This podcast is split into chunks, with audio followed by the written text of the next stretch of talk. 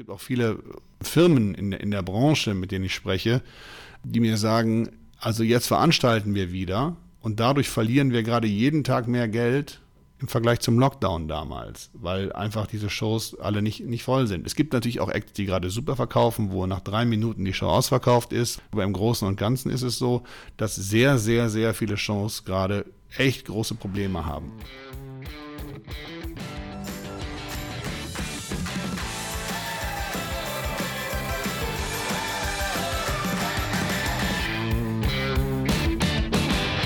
Hallo und herzlich willkommen zur ersten Folge der zweiten Staffel von Access All Areas, der Backstage Podcast. Vielleicht habt ihr es schon gemerkt, ich bin nicht Melle, sondern Jonas und werde euch durch diese Staffel führen, die hoffentlich etwas mehr nach Plan verläuft als die erste, die ja Corona-bedingt relativ monothematisch war. Melle, an die an dieser Stelle unsere liebsten Grüße rausgehen, ist uns zwar noch freundschaftlich verbunden, kann diesen Podcast aber leider nicht mehr weiterführen. Unser Plan ist aber nach wie vor, euch als europaweit größter Veranstalter für Festivals, Konzerte und Kultur rund alle vier Wochen mit Hintergründen und spannenden Geschichten aus der Live-Branche zu versorgen. Zumindest ab Folge 2, damit möglichst wenig Pandemie-Geschichten. Ehrenwort. Die Festivalsaison, die erste nach Corona, liegt fast hinter uns und in dieser Folge wollen wir die letzten Monate Revue passieren lassen und im Anschluss auch in die Zukunft blicken. Und ich glaube, das war noch nie so spannend und schwierig zugleich wie in der jetzigen Zeit. Mir gegenüber sitzt aber jemand, der auf alles eine Antwort haben sollte, nämlich Stefan, Klammer auf Tarnscheid, Klammer zu, CEO und Head of Festival Booking bei uns. Hi Stefan. Hallo Jonas. Stefan, aller Herausforderungen zum Trotz vielleicht eine einfache Frage zum Warmwerden. Wie geht's dir gerade nach unserem vielbeschworenen Neustart? Ja, das ist eine Frage, die man gar nicht so einfach beantworten kann, weil sie sehr vielschichtig ist. Es ist eine unglaubliche Herausforderung gewesen, was wir quasi im Laufe dieses Jahres alles so erleben und erfahren durften oder mussten. Wir haben uns ja ähm, Ende letzten Jahres vor Weihnachten entschieden, dass wir an das Jahr 22 glauben, auch wenn die Omikron-Welle da neu aufkam und es irgendwie klar wurde, dass nochmal alles später starten wird und das Frühjahr ja auch noch massiv betroffen war, haben wir uns trotzdem entschieden, alle Menschen, die für uns arbeiten, aus der Kurzarbeit rauszuholen und ähm, ja, an das Jahr zu glauben und durchzustarten, gerade was die großen Festivals angeht. Und im Nachhinein war das auch gut, denn mittlerweile wissen wir ja, welche Herausforderungen, die wir damals nur so naja, erahnen konnten oder leicht erahnen konnten, wie den Personalmangel, Materialprobleme und ganz viele andere Dinge, ähm, naja, über uns kamen und hätten wir später angefangen oder hätten wir nicht so früh schon dran geglaubt und kompromisslos sozusagen den Weg zu den Festivals eingeschlagen, dann wäre das Ganze noch viel, viel schwieriger geworden. Man sieht ja auch, dass wirklich viele Festivals Probleme hatten diesen Sommer. Wir waren da Gott sei Dank sehr gut aufgestellt und bei uns ist es alles sehr gut gelaufen. Dazu kommen wir im Detail noch. Aber es war eine unfassbare Herausforderung. Also wirklich das, das Intensivste, was wir in der langen Zeit, die wir die Festivals machen, glaube ich, jemals erlebt haben. Planungssicherheit hatten wir relativ spät äh, mit Abebben der Omikron-Welle. Du hast eben schon angesprochen, wir haben früh genug angefangen. Ich bin ja nicht der Geschäftsführer, aber wie fühlt sich das für euch an, wenn ihr in dieser Zeit der Unsicherheit eigentlich schon Entscheidungen trefft? Die auch nach hinten losgehen könnten. Naja, es ist ein bisschen gepokert, es ist ein Gamble. Man muss dann irgendwann auf Karten setzen, wo man glaubt, dass man mit diesen spielen kann, um, um bei dieser Metapher zu bleiben. Das war einfach natürlich eine riesen Herausforderung und unglaublich viele Fragezeichen. Aber nachdem wir zweimal eine Festivalsaison abgesagt haben, mit allem, was da dran hing, mit dem Verschieben der Künstlerinnen und Künstler, mit dem ja mit der unglaublichen Dankbarkeit in Richtung der Besucherinnen und Besucher, die ihre Tickets behalten haben und in diesem Dreieck aus, aus Veranstaltenden, Musizierenden und, und, und, und ähm, Besuchenden, wenn man das dann nennen möchte, haben wir eine große Solidarität erfahren. Aber jetzt ging es ja auch irgendwann darum, ähm, trotz Omikron und, und, und dem Verlauf, äh, den wir dann hatten Anfang des Jahres, schon in die Normalität zurückzuführen. Ähm, und das war natürlich äh, risikoreich für uns. Ähm, wir sind wahnsinnig froh, dass das alles so toll geklappt hat. Wir hatten ja neben den Festivals auch noch viele Stadienkonzerte mit Ed Sheeran und den Rolling Stones und diversen anderen, ähm, was uns natürlich auch einen fulminanten Restart beschert hat, ehrlicherweise in diesem Jahr. Nur war der durch die vielen Probleme, die die Branche oder die die Gesellschaft vielleicht sogar im Allgemeinen gerade hat, natürlich sehr durchzogen von all diesen, diesen Schwierigkeiten, die uns vor wirklich sehr, sehr große Herausforderungen mit dem gesamten Team gestellt haben. Dann fangen wir doch an mit dem Neustart, der bei uns äh, das Plage Noir bedeutet hat. Das war Anfang Mai und äh, unser erstes Festival diese Saison ohne 3G, ohne Maskenpflicht. Die letzten Weekender im letzten Jahr, die auch schon stattgefunden hatten, waren noch äh, von, ja, ich nenne es mal einschneidendere Maßnahmen betroffen. Wie hat sich das für dich vor Ort angefühlt und vor allem hat man es den Besuchern angemerkt? Ein Stück Erleichterung? Ja, man hat es, man hat es schon gemerkt. Es war ja auch im letzten Herbst schon so, dass wir, da hatten wir dieses kurze Fenster, wo, wo, wo mehr oder weniger alles möglich war, natürlich mit irgendwelchen Testszenarien und so weiter, aber trotzdem so, dass es relativ normal gefeiert werden konnte. Vier Wochen später ging schon wieder gar nichts mehr, weil dann Omikron übernahm sozusagen und dann ging es halt mit großen Unsicherheiten durch, den, durch das ganze Frühjahr. Keiner konnte uns genau sagen, wann geht es weiter, wie geht es los, welche Maßnahmen sind erforderlich. Es wurde immer von MPK zu MPK, was immer so vier Wochenräume waren, äh, von der Politik entschieden, was zu tun ist oder was eben nicht. Irgendwann war dann Gott sei Dank klar, dass im Lande Schleswig-Holstein ähm, die Türen etwas früher aufgehen als in anderen Bereichen. Da findet das Festival statt, am, an der Ostsee, am Weißenhäuser Strand. Und so konnten wir dann ein relativ normales Festival feiern, was ich glaube allen äh, Besuchenden und uns auch sehr gut tat.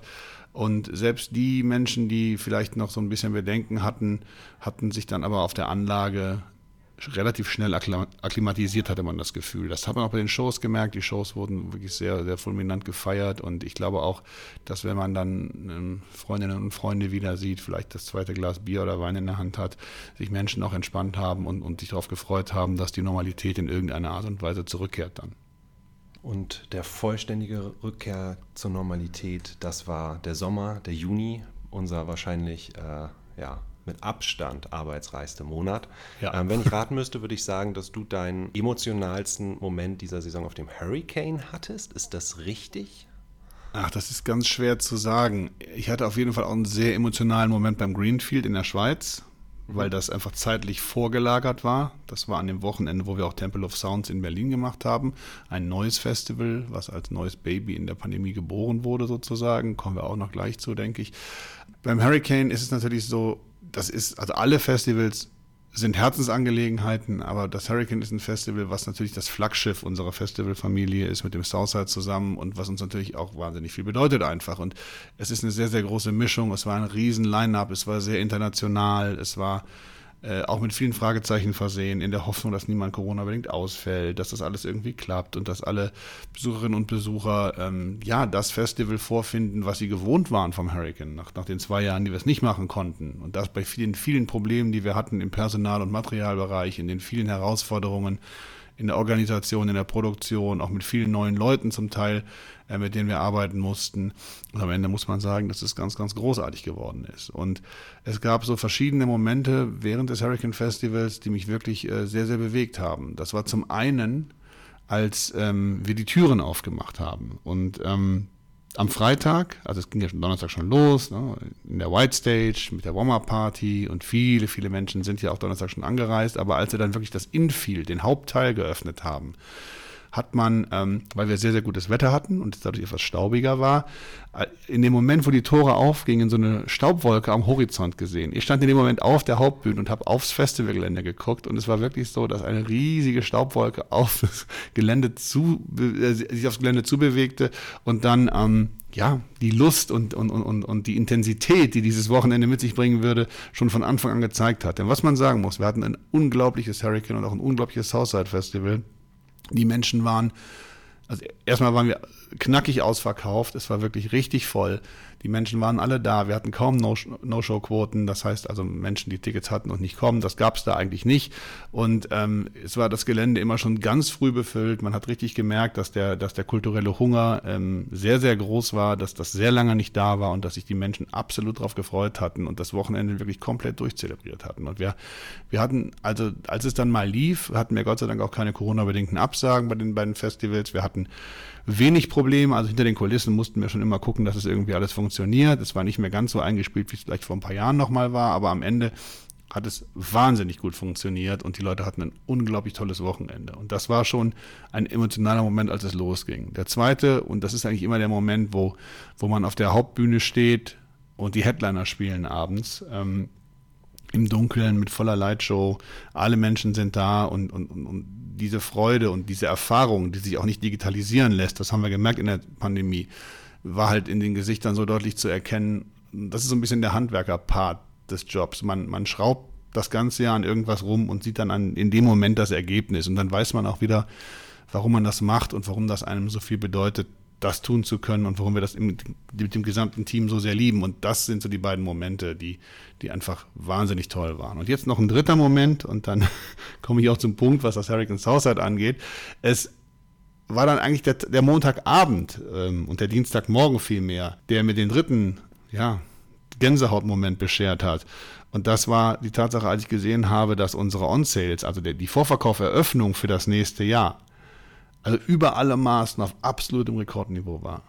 Was auch nicht auch zeigt, dass die Leute das, was wir gemacht haben, was sehr hart war, was wirklich viel Arbeit und viel Energie äh, aus dem ganzen Team ähm, genommen hat und was, was wirklich ein hoher Einsatz war, halt wertgeschätzt wurde. Und ähm, die Menschen, die uns da besucht haben an dem Wochenende und ihren Musikurlaub bei uns verbracht haben, in, der, in, der, in den Kleinstädten, die, die wir für sie aufgebaut haben, haben dazu geführt, dass sie das unbedingt wieder erleben wollten, dass sie auch ohne, dass wir irgendwie Bands oder ein Line-up angekündigt haben, unbedingt im nächsten Jahr wieder dabei sein wollten. Und das war großartig. Und dann haben wir irgendwann die erste Bandwelle angekündigt, jetzt für nächstes Jahr schon. Dann ging es einfach munter weiter. Und das war, das war so der dritte Moment, wo ich dachte, ja, die Welt ist in Ordnung, es gibt irgendeine Normalität und die Wertschätzung für Kultur und für die Festivalmarken, die wir so betreiben, hat sich auf keinen Fall geschmälert.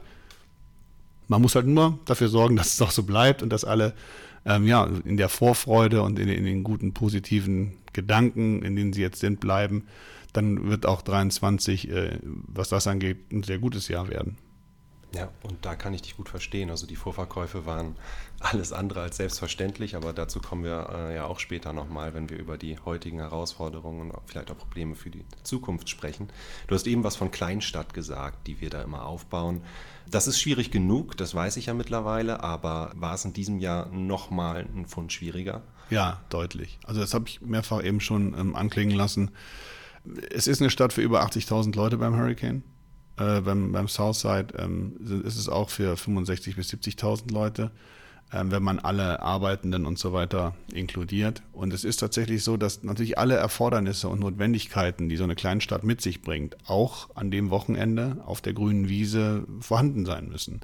Neben den Bühnen und den offensichtlichen Dingen, die ein Festival braucht, ist das eine riesige Logistik. Und die in diesen schwierigen Zeiten mit den Engpässen, die es so gab, und, und der Planungsunsicherheit, den vielen Fragezeichen, die es fortwährend gab, sozusagen so zusammenzubringen, dass alles miteinander spielt und im Einklang miteinander läuft, war, glaube ich, eine der größten Herausforderungen, die wir jemals hatten, muss man ehrlicherweise sagen. Und umso schöner, dass es geklappt hat. Und da geht auch das Kompliment an unser Team, an alle, die dazu beigetragen haben, an die ganzen Firmen und Menschen, die mit uns gearbeitet haben diesbezüglich. Das war unglaublich schwierig und sehr intensiv, aber es war auch super am Ende. Und wie man sieht, hat es sich offensichtlich sehr gelohnt, das so zu machen. Ja. Und das war nicht die einzige Herausforderung im Juni das Tempelhof Sounds, wenn ich ehrlich bin.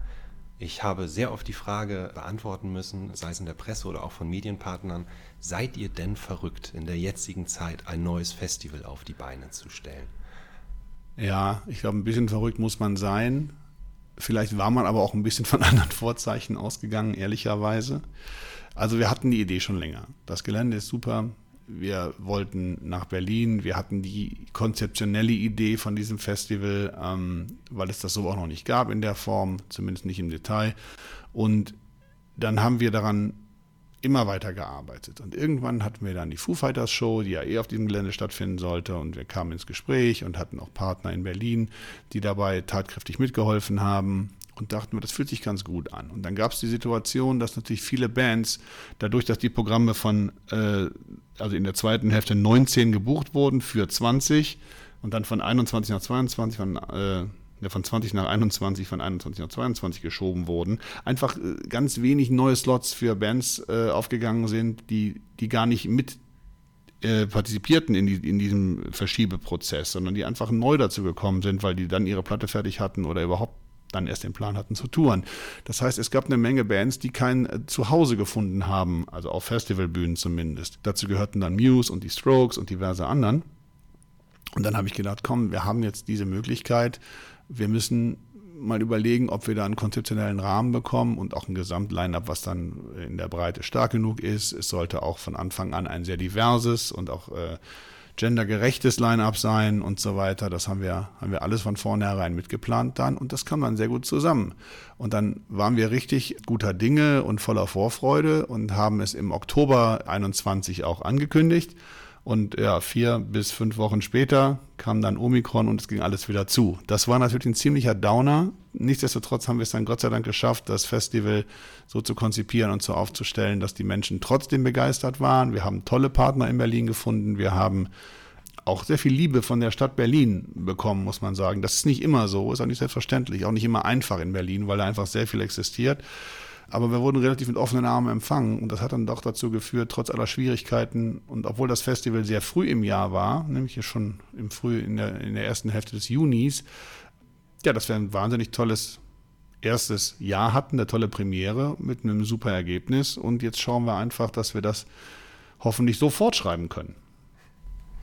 Klingt gut. Dann geht es weiter mit unserem kleinen Festivalritt ähm, Juli Deichbrand. Da war ich nicht. Ja. Irgendwelche bleibenden Erinnerungen gesammelt? Ach ja, das war eigentlich das. Das ist im Prinzip dieses Momentum, was ich eben schon vom Hurricane beschrieben habe, was sich fortwährend über die Saison getragen hat dann. Es war beim Deichbrand auch nicht anders als bei den anderen Festivals. Es war, war eine große äh, Family Reunion, wenn man das so nennen möchte. Ähm, es war auch da eine Riesenstimmung. Ähm, wir hatten auch da gutes Wetter.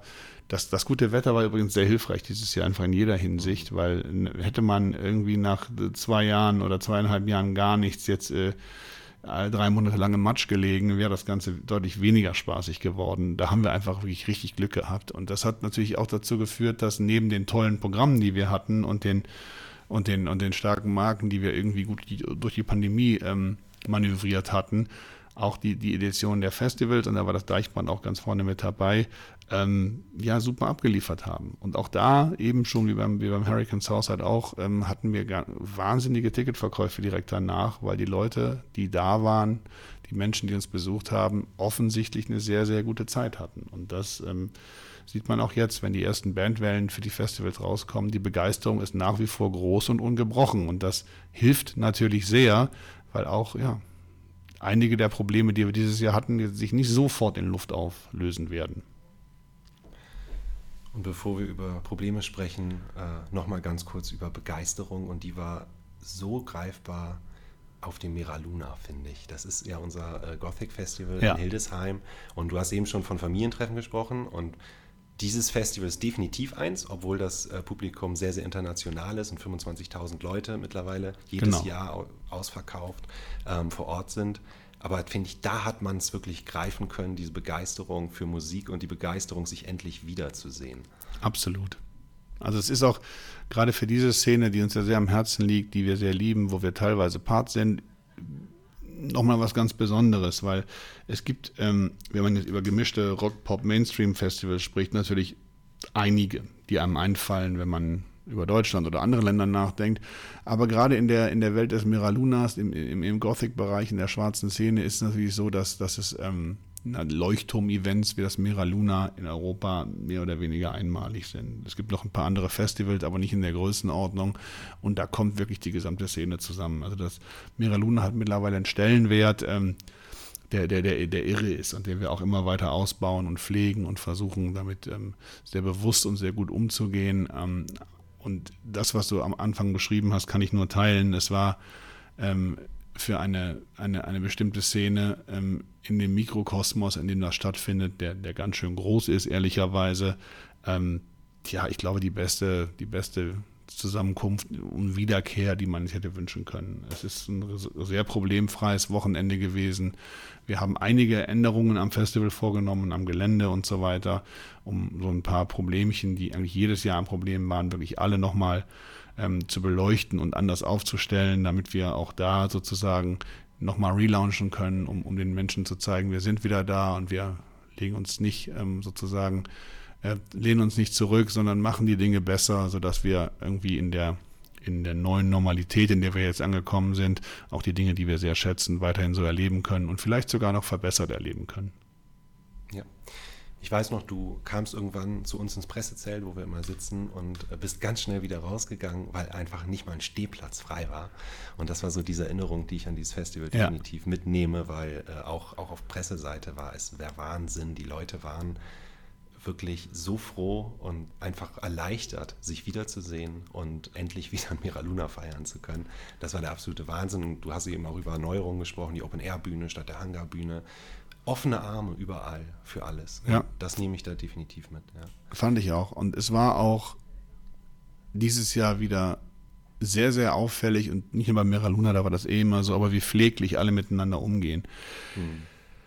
Also wenn man bei über 80.000 Menschen, bei einem Hurricane zum Beispiel, überhaupt keine ähm, naja, Auseinandersetzungen zwischen den Leuten hat und äh, überhaupt keine Situationen findet, zumindest keine, die uns bekannt sind, wo, wo es auch zwischenmenschlich zu blöden Szenen oder Ähnlichem kam, dann ist das ein absolutes ähm, Zeichen für das Publikum, was wir haben, aber auch dafür, dass wir ähm, mittlerweile ein Bewusstsein dafür haben durch die Pandemie. Das gilt vielleicht nicht für jeden, jeden in unserer Gesellschaft. Da gibt es sicher auch Leute, die wir, die wir da nicht so schätzen. Ähm, es ist trotzdem so, dass wir in den, ja, in den, in den Festival-Universen, in denen wir uns befinden, wirklich absolute Wertschätzung und aufeinander aufpassen und, und, und einen ganz tollen Vibe haben der, der uns über die Festivals getragen hat dieses Jahr und, und der auch, ich glaube, die Wertschätzung nicht nur, nicht nur füreinander, sondern auch für die Dinge, die da passieren und nach der langen Entbehrung nochmal so viel deutlicher gemacht hat,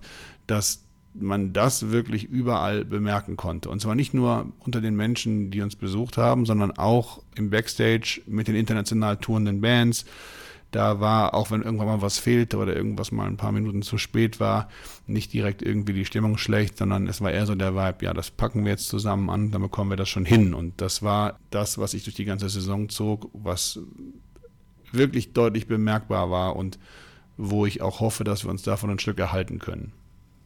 Ja. Und weiter ging es mit dem Highfield Festival rund zwei Wochen später.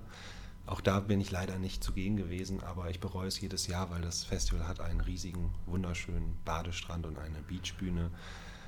Die Leute dort waren ähnlich ausgelassen, nehme ich an. Äh, hat Absolut. man bei den Künstlerinnen und Künstlern gemerkt im Backstage-Bereich, dass da auch so ein Knoten geplatzt ist? Total. Das Highfield war ja auch wieder eine große Reunion Nähe Leipzig dann und unser Festival im, im Osten der Republik, ähm, wo wir sehr, sehr großen Zuspruch hatten. Das Festival haben wir nicht einfach nur durch die Pandemie geschoben, das haben wir sogar noch verbessert, weil viele Künstlerinnen und Künstler gesagt haben, ich weiß, ihr habt eigentlich keinen Platz mehr, aber wir wollen irgendwie dabei sein. Und so kam es halt, dass irgendwann noch zu dem bestätigten Programm noch Kraftklub und Casper und Anmal Kantereit und noch diverse andere Sachen hinzukamen. Und da hat man ganz deutlich gemerkt, dass, dass die Menschen das wahnsinnig vermisst haben. Wir hatten einen Besucherrekord. Wir hatten einmal die gleiche Zahl, das ist aber schon ein paar Jahre her. Und ähm, auch das Wochenende lief unglaublich problemfrei ab. Ähm, das war das einzige Festival, wo wir auch ein paar Corona-bedingte Ausfälle dann hatten, die wir aber Gott sei Dank ganz gut kompensieren konnten. Und auch das wurde von den Besuchenden super mitgetragen, muss man ehrlicherweise sagen. Und ja, also es hat auch da eine sehr große Vorfreude aufs nächste Jahr gegeben. Wir haben wie bei Miraluna auch am Sonntag des Festivals jeweils schon Namen fürs nächste Jahr angekündigt, um die Vorfreude auch direkt ein wenig zu steigern. Und das hat super funktioniert. Und das war das einzige Festival, wo wir einen Tag mal ein paar Regentropfen hatten, was aber auch der, der Laune überhaupt keinen Abbruch getan hat. Und das ist natürlich am Stammtaler See mit diesem riesigen Beach, wo wirklich richtig tolle ähm, Lesungen, Poetry Slam und ganz viele andere Sachen noch stattgefunden haben. Ähm, und neben dem Hauptprogramm auf den Bühnen und wie die Sachen zusammenlaufen, mit der Kompaktheit des Geländes, das ist einfach wunderschön da. Und ja, das ist, also das klingt so, als, als würde ich jetzt nochmal versuchen, dir unsere eigenen Festivals zu verkaufen. Aber man muss wirklich sagen, dass das auch für uns, obwohl es hart war, und das muss man auch ganz deutlich so sagen, ähm, dieses Jahr einfach auch recht großen Spaß gemacht hat. Ne? Es, war, es, war, es war arbeitsreich, es war sehr intensiv, aber es hat halt auch wirklich alles geklappt. Und die Leute waren da und wir waren überall ausverkauft. Ähm, bis auf bei einem Festival, wo ein paar Leute fehlten, was aber auch ein super Ergebnis hatte. Und es war einfach ein guter Sommer für uns, das muss man ganz klar sagen. Natürlich hat das Kraft gekostet und natürlich mussten nach der Saison diverse Leute auch erstmal durchschnaufen und äh, Kraft tanken, weil das ging schon ein bisschen auf die Knochen, das ist so. Ähm, nichtsdestotrotz haben wir uns ja bemüht, das alles ein wenig abzufedern, so gut das ging. Und das hat auch, also in den, in den größten Teilen gut funktioniert. Und am Ende war man natürlich auch gemeinschaftlich sehr stolz darauf, mit allen Gewerken, die da irgendwie beteiligt waren, was man da geschafft hatte in diesen schwierigen Zeiten. Und ja, also ich würde es jederzeit genauso wieder machen, aber natürlich darauf hoffen, dass uns das so nicht nochmal ereilen wird. Ähm, und das Wiedermachen meine ich auch eher vom Team Spirit her und, und, und, und, und, und von, dem, von dem Goodwill und dem Vibe, den wir hatten. Natürlich nicht von den äußeren Umständen. Die brauchen wir definitiv nicht nochmal so. Die werden wir aber auch nächstes Jahr nicht mehr so haben. Auch wenn vielleicht nicht alle Probleme verschwinden werden, werden wir aber natürlich eine ganz andere Basis haben, auf der wir Festival im nächsten Jahr planen können. Hm. Du hast es eben kurz anklingen lassen, dass die Line-Ups gleich geblieben sind mit sehr wenigen Änderungen oder sich sogar verbessert haben, ist keine Selbstverständlichkeit. Wie habt ihr das gemacht im Booking? Hat das viel Kommunikation erfordert über mehr als zweieinhalb Jahre? Wie kann ich mir das vorstellen? Wie habt ihr Kontakt gehalten und wie habt ihr es überhaupt möglich gemacht? Ähm, diese Pandemie war ja eine, ein Ereignis, was es so vorher noch nie gab, dass die ganze Welt gleichzeitig gleichermaßen betroffen ist. Das hat natürlich dafür gesorgt, dass es eine große Solidarität und ein großes Verständnis gab. Man musste ja nichts erklären, man musste eigentlich nur gemeinsame Wege finden. Das ist anders, als wenn zum Beispiel wir eine Wetterkatastrophe haben, hatten wir ja auch schon mal, dass das Festival komplett absäuft und ähm, dann hat man nur selbst das Problem und muss sich mit Bands auseinandersetzen. In dem Fall war das ja ganz anders ähm, und insofern war eigentlich nur die Frage, okay, was ist denn jetzt der schlauste Weg und wie machen wir das denn alles? Betreiben wir jetzt Cherrypicking und buchen die Hälfte neu oder ähm, was machen wir? Und unser Plan, den haben wir sofort sehr, sehr rigoros umgesetzt, ist, nein, Solidarität steht oben. Ähm, die Künstlerinnen und Künstler haben auch nichts verdient. Na, damals noch nicht wissend, wie lange das dann wirklich alles dauert. Aber wir bieten erstmal vom Jahr 20 auf das Jahr 21 allen Acts, die wollen, denselben Slot, denselben Deal, alles gleich an. Und wir gehen so lange dadurch, bis wir alle wieder zusammen sind. Dass wir das dann nochmal machen müssen im Jahr 21 auf 22, konnten wir nicht ahnen. War auch gut, dass wir es am Anfang noch nicht wussten. Aber es war natürlich schon so, dass wir durch die guten Beziehungen zu den ganzen Managements, Agenten, Bookern, teilweise auch zu den Künstlerinnen und Künstlern selber, die Möglichkeit hatten, das alles sehr offen zu besprechen und die Solidarität in alle Richtungen sehr hoch war, äh, ist es uns gelungen, ich sage mal, deutlich mehr als 90 Prozent der jeweiligen Lineups zusammenzuhalten. Da sind dann mal ein, zwei, drei Acts ausgetauscht worden, weil die sich dann entschieden haben, wir haben einmal geschoben, aber nochmal schieben wir nicht oder wir machen erstmal eine neue Platte oder was auch immer so der Plan war, war es auf jeden Fall so, dass wir das gut machen konnten und es hat natürlich auch sehr geholfen und das habe ich eben schon erwähnt, weil wir dafür nach wie vor sehr dankbar sind, dass die Besucherinnen und Besucher alle ihre Tickets behalten haben oder zum absoluten Großteil deutlich über 90 Prozent ihre Tickets behalten haben und auch der, in der Hinsicht war es uns wichtig, diese Solidarität in dem ganzen Dreieck aus uns allen irgendwie aufrechtzuerhalten und natürlich auch den Menschen das Line-up zu präsentieren, wofür sie ursprünglich mal ein Ticket gekauft hatten.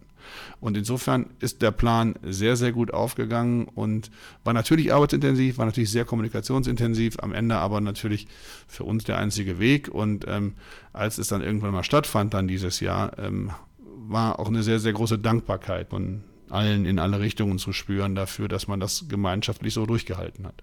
Ja, definitiv.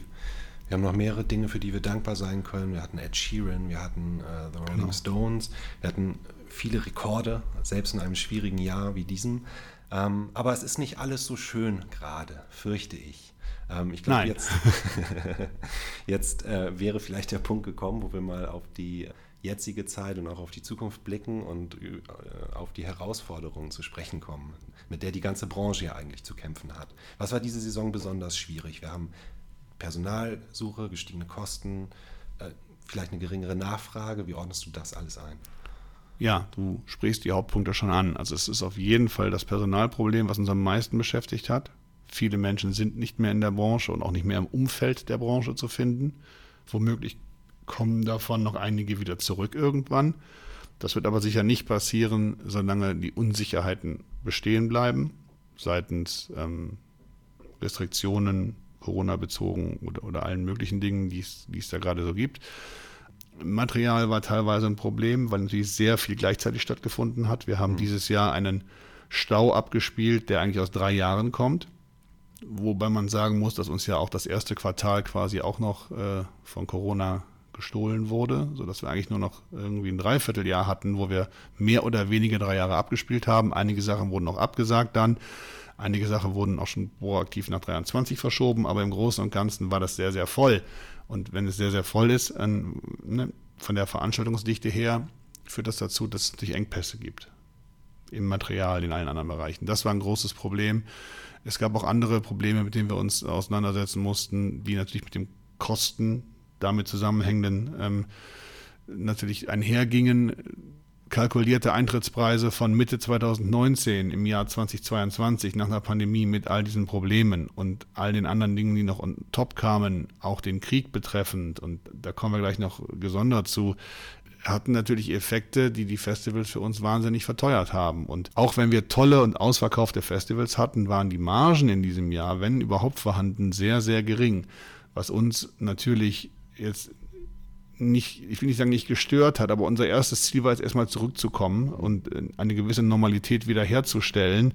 Aber man muss auch ganz klar sagen, dass das finanziell schon noch ein großes Problem für die Branche ist im Allgemeinen. Und wenn wir jetzt mal von dem Festivalpart ein Stück weit weggehen und uns den Touring-Bereich angucken, also den Tourneebereich, wo Bands ganz normal auf Tour sind, dann haben wir gerade ein richtiges Problem. Denn da ist die Nachfrage in vielen Bereichen ganz, ganz schlecht. Und wir haben etablierte Bands, die immer, sagen wir mal, gut für 1500 Leute waren, um ein Beispiel zu nennen. Diese Bands bleiben jetzt alle bei 6, 7, 800 Leuten hängen, haben aber doppelte oder dreifache Kosten, um ihre Shows zu realisieren. Und das geht natürlich nicht gut. Da, da wird sozusagen, das, das wird von beiden Seiten angenagt und ist ein Riesenproblem. Es gibt auch viele ähm, Firmen in, in der Branche, mit denen ich spreche, ähm, die mir sagen, also jetzt veranstalten wir wieder und dadurch verlieren wir gerade jeden Tag mehr Geld im Vergleich zum Lockdown damals, weil einfach diese Shows alle nicht, nicht voll sind. Es gibt natürlich auch Acts, die gerade super verkaufen, wo nach drei Minuten die Show ausverkauft ist, wo ja, das ist halt auch demografisch ein bisschen unterschiedlich. Je jünger es wird, desto einfacher ist es. Aber im Großen und Ganzen ist es so, dass sehr, sehr, sehr viele Shows gerade echt große Probleme haben, ungewohnt große Probleme haben von wirklich etablierten Künstlerinnen und Künstlern. Klar, es gibt immer einen Teil, das, Gott sei Dank haben wir die auch, die einfach durchziehen und super verkaufen, aber die Branche hat schon ein Riesenproblem gerade. Und dann kommt noch on top, dass irgendwie in diesem Jahr der Großteil aller Hilfen, die es so gibt von staatlicher Seite, Bundes- und Landesebene ausläuft. Ein paar Dinge sollen verlängert werden in 23. Das kommt jetzt gerade so hoch. Da muss man aber auch erstmal abwarten, was da passiert. Also es gibt schon eine deutliche Unterfinanzierung des kulturellen Sektors. Und das liegt natürlich daran, dass Menschen A, vielleicht vorsichtig sind noch, okay, das lässt aber nach, das merkt man, aber die Kaufkraft natürlich deutlich eingeschränkt ist. Und das, da sind wir jetzt beim Krieg, das hat einen richtig, richtig großen Impact auf unsere Branche gerade, weil mit Gasrechnungen, die sich verdreifachen, Stromrechnungen, die sich verdoppeln, einer Inflation von 10 Prozent, die man auch im Supermarkt an der Kasse bemerkt, ähm, ist die Kaufkraft deutlich geschwächt. Und ähm, selbst wenn Menschen kulturell sehr begeistert sind, haben sie vielleicht vorher drei, vier, fünf Tickets im Monat gekauft und jetzt kaufen sie halt dann vielleicht eins für die Show, die sie halt unbedingt sehen wollen, was cool ist, das sollen sie bitte auch weiterhin tun. Aber man sieht, dass hier schon Dinge gerade nicht so funktionieren und das System ein wenig ähm, problematisch ist gerade. Das, und das wird wahrscheinlich auch noch einen Moment dauern, bis sich das gibt. Und ich hoffe, dass das schnell geht. Und ich glaube, die Herausforderung für Kulturschaffende derzeit ist es, dass es nicht den einen Grund gibt, warum äh, die Nachfrage sinkt. Du hast eben verschiedene Punkte schon angesprochen. Am 24. Februar hat sich die Welt verändert mit dem Einmarsch Russlands in die Ukraine. Mit allen wirtschaftlichen Folgen, die gerade in den Medien, die wir alle genügend kennen. Aber gibt es noch weitere Gründe? Gibt es auch noch den Grund, dass ja ein gewisser Rückstau herrscht, den du schon angesprochen hast. Wir hatten ja auch immer auf Kulturdurst gesetzt. Ich glaube, der ist auch da, zumindest meiner Beobachtung nach. Aber trotzdem verkaufen Shows im Mittel halt weniger Tickets. Ja, bin ich bei dir. Es sind natürlich auch viel mehr Shows im Markt, das muss man auch sagen. Also das haben wir ja mal mhm. Anfang Mitte des Jahres analysiert. Da haben wir gedacht, wir verkaufen weniger, haben wir aber gar nicht. Wir haben genauso viele Tickets verkauft wie vorher, nur verteilt über viel mehr Shows und dann verlieren am Ende doch wieder alle oder nicht alle, aber einige davon. Und das ist ein bisschen das Problem. Es ist gerade eine sehr unselige Mischung aus ganz vielen Problemen, die zusammenkommen. Und das auch noch, nachdem da vor zwei Jahren nichts war. Das ist halt genau, also schlimmer kann es eigentlich gar nicht kommen. Erst war zwei Jahre gar nichts, dann haben wir einen tierischen Rückstau, also ein massives Überangebot, während Leute verunsichert sind, weniger Geld haben, die, das politisch-soziale Klima auch nicht immer das Beste ist, muss man ganz ehrlich sagen, in der, in der Gesellschaft. Mhm. Und das hängt natürlich alles miteinander zusammen. Und insofern gibt es gerade ein riesiges Problemen. Und wir müssen halt wirklich, und das passiert ja auch allerorts und in sehr vielen verschiedenen Ebenen und Gremien auch, darüber sprechen, wie wir da wieder rauskommen. Und ich glaube, dass die, wir brauchen noch einen Moment, ein bisschen Zeit wird sicherlich helfen. Aber ähm, spätestens im Frühjahr müssen wir müssen wir wirklich wieder am Start sein, sonst, sonst wird es problematisch für die Branche im Allgemeinen. Ich rede jetzt gar nicht explizit über uns als Firma. Wir sind ja immer relativ solide aufgestellt gewesen, aber in, in, im Großen und Ganzen für den ganzen kulturellen Bereich, um auch, da, auch die Diversität, die wir in dem Bereich haben, zu schützen. Ähm, muss es dann wirklich wieder losgehen und einige dieser Probleme, die uns gerade sehr beschäftigen, müssen sich über kurz oder lang auch mal wieder auflösen, weil es ist zu viel zur gleichen Zeit. Das, äh, dem kann man nicht äh, durch Kreativität oder den größten DIY-Geist, den man so an den Tag legen möchte, vollends entgegensteuern. Das heißt, ähm, da brauchen wir auf jeden Fall eine andere Basis, damit es sich merklich verbessert. Wie kann der Umgang mit diesem ja mit dieser Gemengelage denn überhaupt sein? Ich meine, viele Dinge, auf die haben wir überhaupt gar keinen Einfluss. Heißt das, man wartet ab, man beobachtet sehr genau und man fährt auch ja, den Umfang ein Stück weit zurück? Oder wie kann ich mir das vorstellen? Exakt, all diese Dinge. Also ja. A muss man als Firma die Kosten im Griff haben. Das haben wir jetzt geübt, auch zwei Jahre lang. Ja. Ähm, auch wenn es jetzt vielleicht kein Kurzarbeitergeld mehr gibt, aber man muss seine Kosten wirklich im Griff haben. Das bedeutet auch keine Risikogeschichten, Investitionen muss man sich genau überlegen und so weiter und so weiter. Also das ist der, der erste Part. On top kommt natürlich, dass man auch guckt, was man anbietet. Ne, das ist genau das Problem, dass man sich entscheidet, ja, wer soll jetzt touren, soll diese Band touren, soll jene Band touren. Im Endeffekt bieten wir alle unseren Künstlerinnen und Künstlern, die touren wollen, auch an, dass wir sie touren. Wir machen aber vielleicht eine andere Beratung, auch was, was, was Kosten angeht man sieht gerade sehr viel ehrliche Posts in Social Media, wo die Bands sehr ehrlich sagen, sorry, der Vorverkauf ist zu niedrig, wir können uns das nicht leisten. Weil das ist ja auch das große Problem. Mit den, mit den Kosten, selbst für kleine Bands, die im Van rumfahren, Benzin, ein wenig Crew, die Mietpreise für die Fahrzeuge und so weiter und so weiter. Das funktioniert nicht. Und ähm, es ist nicht nur so, dass viele Künstlerinnen und Künstler und damit auch die Clubs, die Veranstalter und alle, die dranhängen, gerade kein Geld verdienen, es ist sogar so, dass wenn sie losfahren, häufig Geld verlieren. Und das ist natürlich nochmal kontraproduktiver. Das heißt, man muss sich gut überlegen, was macht man nächstes Jahr. Ich denke, dass alle ein wenig vorsichtiger rangehen werden im nächsten Jahr. Mhm. Ähm, man wird sicherlich auch die Dinge aus dem Stau, die jetzt nochmal geschoben wurden, frühzeitig auch abspielen. Und dann wird man gucken, dass man ähm, das so positiv gestaltet und auch politisch Einfluss nimmt, all die Dinge, die wir schon die ganze Pandemie über gemacht haben, dass wir nämlich genau versuchen, die Parts, die wir haben, die wir mitgestalten können, mitzugestalten. Das ist die einzige Chance, die man hat. Ähm, ansonsten kann man nur Däumchen drehen und warten, dass es besser wird. Das ist aber nicht so unser Part. Wir haben lieber eine aktivere Rolle bei, bei dem Ganzen. Aber du hast vollkommen recht. Es sind einige Faktoren, die können wir nicht kontrollieren und da können wir auch nicht äh, sozusagen, äh, selbst wenn wir noch so sehr wollen und uns noch so sehr anstrengen, die Welt mit dem Fingerschnipp verändern. Das heißt, wir müssen damit leben, müssen uns aber so geschickt verhalten drumherum, dass wir dass wir da irgendwie durchkommen. Und zwar alle miteinander. Und zwar explizit nicht nur wir als Firma, sondern der ganze kulturelle Sektor. Ja. Ich fand stark, wie viele Künstlerinnen und Künstler das auch offen benannt haben, auch in den sozialen Medien und tatsächlich beschrieben haben, woran es liegt gerade.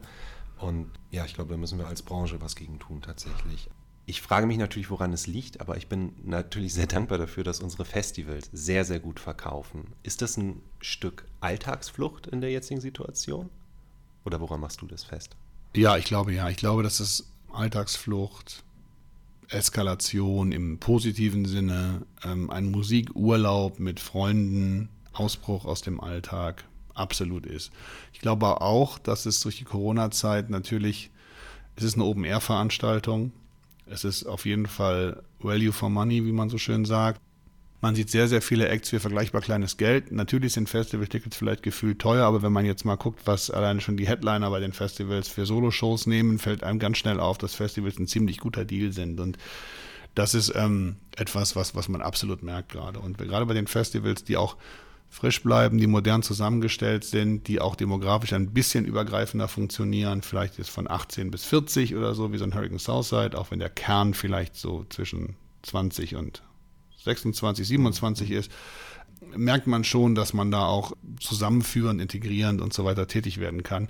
Und das funktioniert gut für uns. Das, das ist auch immer so die, die, die, das Geheimnis der unserer Festivals gewesen, neben der guten Orga und diesen ganzen Dingen, die hinzukommen, ist die Mischung bei Festivals immer das, was es ausmacht. Aus klein, groß, international, national und dann diese ganzen Genres, die da stattfinden, bei welchem Festival auch immer, und die Subgenres, die dazugehören, da wirklich so auszuwählen, dass es alles miteinander spielt und dass das nicht zwischen den Stühlen landet. Und wenn man das schafft, und das ist das, was wir immer wieder versuchen, gerade in der jetzigen Zeit, und dann, dann, dann hat man wirklich einen riesigen Vorteil.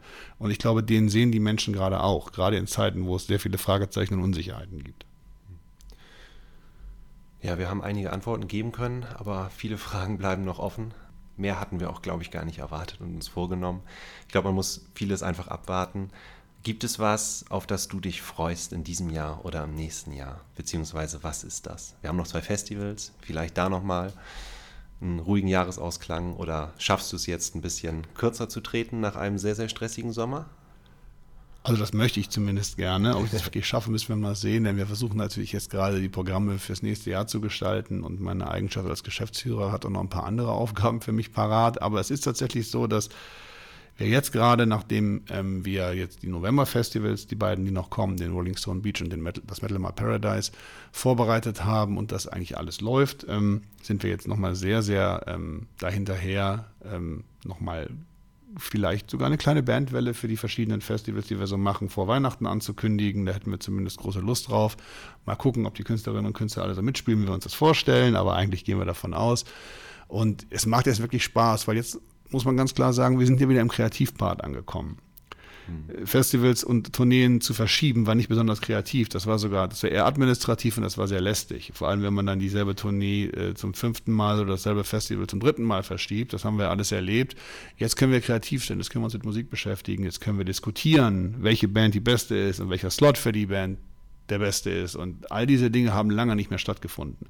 Also außer bei so Temple of Sounds, Dingen, die neu waren, aber das war ja nicht viel in den letzten drei Jahren. So. Insofern macht das wieder große Freude und wir, wir programmieren mit Herzblut die Festivals und gucken, dass wir tolle Programme bekommen. Während wir gleichermaßen in der Produktion, in der Festivalorganisation auch ganz viele neue Ideen haben, wie wir die Festivals noch schöner, besser, cooler, sicherer, komfortabler, was auch immer machen können. Da ist auch die Festival Orga gerade sehr mit beschäftigt.